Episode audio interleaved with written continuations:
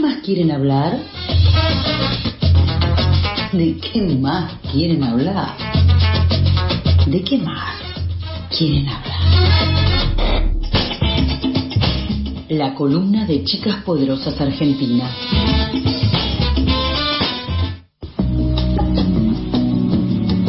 ¿Y de qué más vamos a querer hablar? Estamos en Radio Queremos Hablar y por suerte estamos acá con la columna de Chicas Poderosas. Está Majo Guano. Hola, ¿cómo estás, Majo? ¿Todo bien? Hola Lauti, hola Neuel, ¿cómo andan? Muy tranquilos, por suerte. Agradecidos de que podamos hablar contigo hoy. ¿Qué nos, qué nos preparaste? Hoy eh, preparé como una recomendación de una peli. Eh, seguimos acá en La Plata, así que se- todo esto está siendo virtual. Lo quiero aclarar, no sé por qué. Eh, pero bueno, pasó el 8 de marzo eh, la, la marcha de, de- del paro nacional de las mujeres. Y mm, bueno, yo no pude estar en la marcha, pero sí eh, hubo un fenómeno muy importante que fue mucha emoción, primero por volver a vernos en las calles y segundo porque había muchas eh, pibas, eh, chicas, mucho más chicas que nosotros, eh, pero niñas, preadolescentes y eh, adolescentes que ya están en la secundaria y nos trajo así como una nostalgia de cuando habíamos arrancado. Eh, obviamente sabemos que había un montón de otras feministas de otras edades, pero nosotras éramos muy chicas, por lo menos yo, y, y también eh, vimos cómo mucha, en muchas escuelas se empezaba a dar todo un proceso de las pibas revolucionando todo. Así que con esa nostalgia, eh, hace un tiempito vi esta peli que se llama Moxie, que está en Netflix, eh, primero que nada está bastante accesible, eh, que trata justamente de eso, eh, de, de una piba que a través de la, la llegada de una compañera nueva a la escuela y también de hablar con su madre sobre su pasado y preguntarle qué era lo que la movía a ella a los 16 años, descubre el feminismo y se empieza a replantear un montón de cosas y un día eso explota a través de empezar a ver micromachismo, a, a través de empezar a, a desnaturalizar eh, el bully, si se quiere, de, del colegio eh, y termina siendo un fanzine. Eh, lo cual también llama mucho la atención porque justamente el fanzine es algo que, si lo pensamos, quedó viejo, entre comillas, si se quiere. Sería más como un blog hoy en día. Claro, o sea, es una fotocopia de un collage Claro, un posteo de Eh. Instagram sería hoy en día, pero es verdad, es raro. Sí, y que se empieza a repartir en la escuela y bueno, ahí empieza la revolución. No la quiero spoilear mucho por si alguien la quiere ver, así que nada, de eso trata en- eh, a grandes rasgos, pero me interesaría también como profundizar en algunas eh, cosas de esta peli, sobre todo porque siempre hacemos un análisis de lo que había cuando éramos chicos nosotras, chicas nosotras.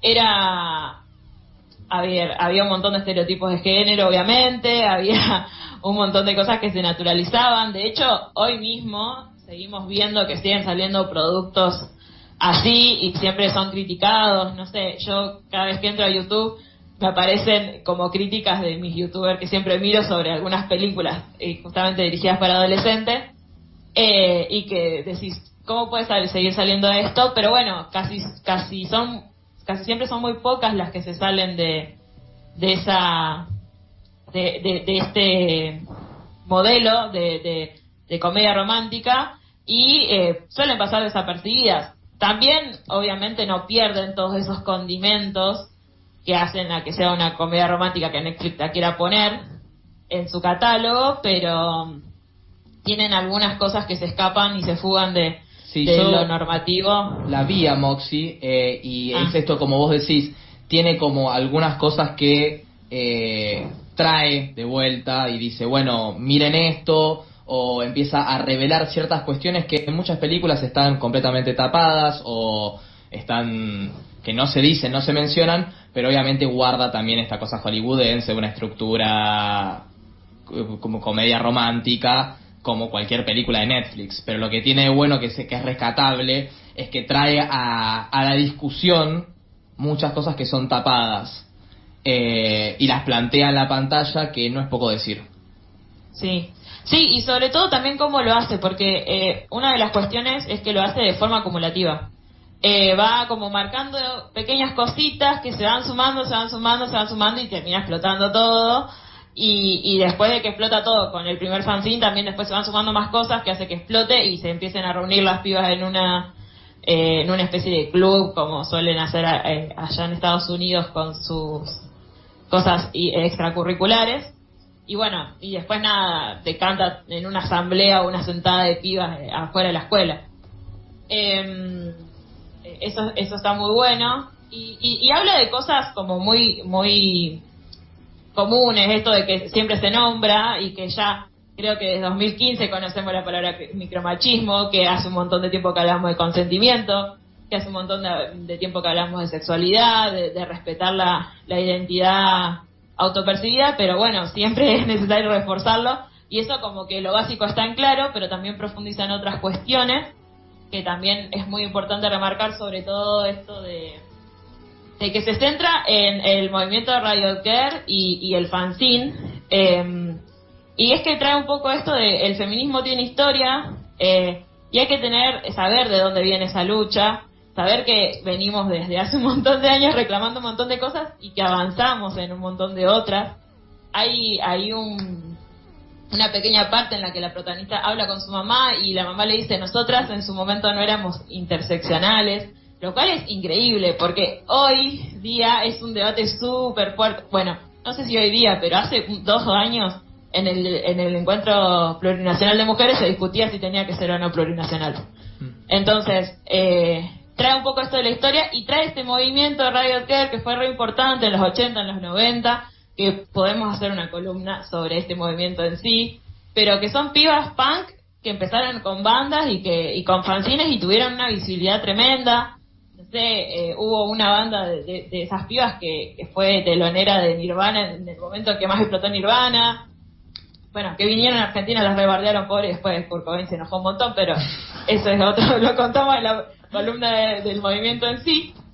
Pero es re importante eso y también como empezar a discutir esto de que muchas veces nuestros, decimos, eh, que nuestros padres son de derecha, qué sé yo, bueno, en mi caso no, mi mamá era militante, así que tengo otra, otra, eh, otra ala protectora, digamos, en ese sentido, pero que muchas veces empezar a discutir de que también nuestros padres eh, hayan hecho activismo y eso haya traído también una inspiración. Es repiola, me parece. Es muy interesante también, o sea, recuperando un poquito lo que habías dicho antes, yo el 8M tuve que viajar, estuve en subte y muchas nenas, nenas, eh, estamos hablando de 9, 10 años, glitter violeta en la cara, eh, acompañadas por hermanas, madres, y es importante también rescatar y recalcar que no es una lucha que se dio en el 2015 con ni una menos, que es algo que se viene trabajando y se viene luchando hace un montón, que gana visibilidad en cierto momento, pero también es verdad, es, es importante recuperar que hay orígenes que están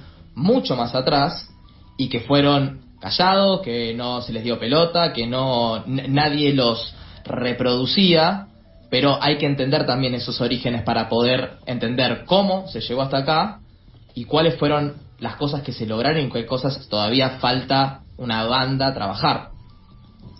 Sí, ni hablar. Y además de esto, o sea, hubo una consigna que surgió este 8M que fue la memoria misofeminista y me parece que está súper relacionado también con eso Claro. y la importancia que tiene. No sé, en nuestro país el tema memoria realmente está muy fuerte y, y tiene gran presencia eh, porque tenemos un gran movimiento que luchó durante muchos años por eso, pero creo que en otros países capaz que no se tiene el mismo laburo en ese sentido y que de repente se muestre en una peli tan en- que está en una plataforma tan mainstream es- está repiola y bueno como para ir cerrando porque no tenemos mucho más tiempo eh, esto que marcaba de la interseccionalidad también está repiola porque lo que se logra en un momento es hasta que Vivian que es una piba rubia de ojos celeste se replantea un poco sus privilegios eh, hay el, resto de, del elenco digamos es muy diverso también hay una piba trans que viene de Disney, ya hace poco me, me, enteré googleando,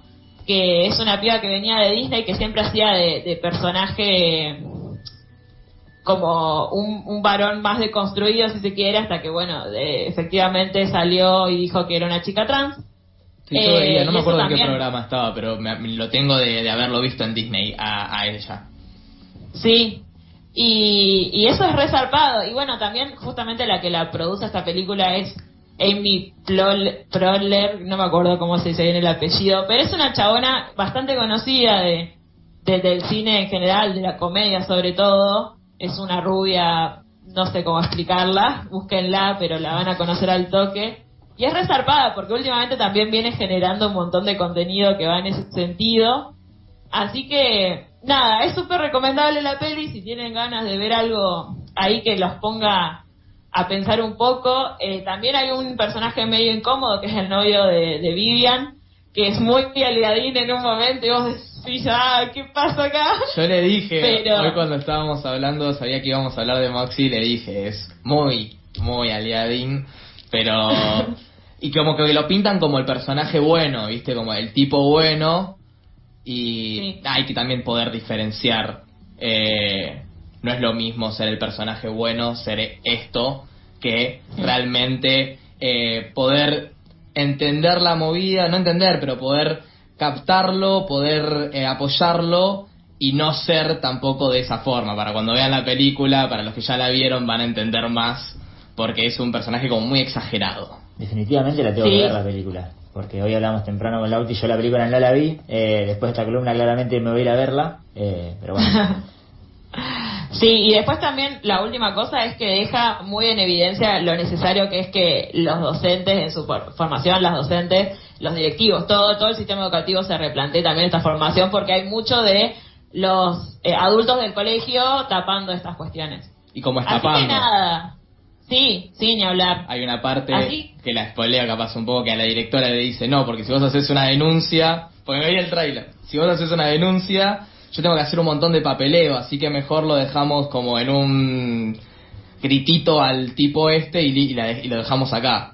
Que es seguramente algo que súper pasa. O lo mismo que el profesor cuando medio que se empieza, se le empieza a revolucionar la clase y dice, me tengo que ir al baño, me voy. y se va, Sí. desaparece. Es muy gracioso, es muy gracioso esa parte. Eh, así que nada, si tienen ganas de verla, mírenla. Y si tienen adolescentes a su alrededor, recomendadísima como para compartir y discutir, que siempre es también esa parte, no sabemos. Por lo menos a mí me pasa cuando estoy con algún adolescente, no sé cómo llegarle en, e- en ese sentido y esto me parece una gran excusa. Netflix al servicio. Bueno, muchísimas gracias, Majo, por esta recomendación. Eh, les recomendamos a todos entonces ver a Moxie en Netflix. Sabemos que tenés Netflix, así que dale, ponete a verlo. Eh, muchísimas gracias, te mando un beso enorme. Nos vemos, adiós. Querido diario, es jueves, pero para mí ya es fin de semana.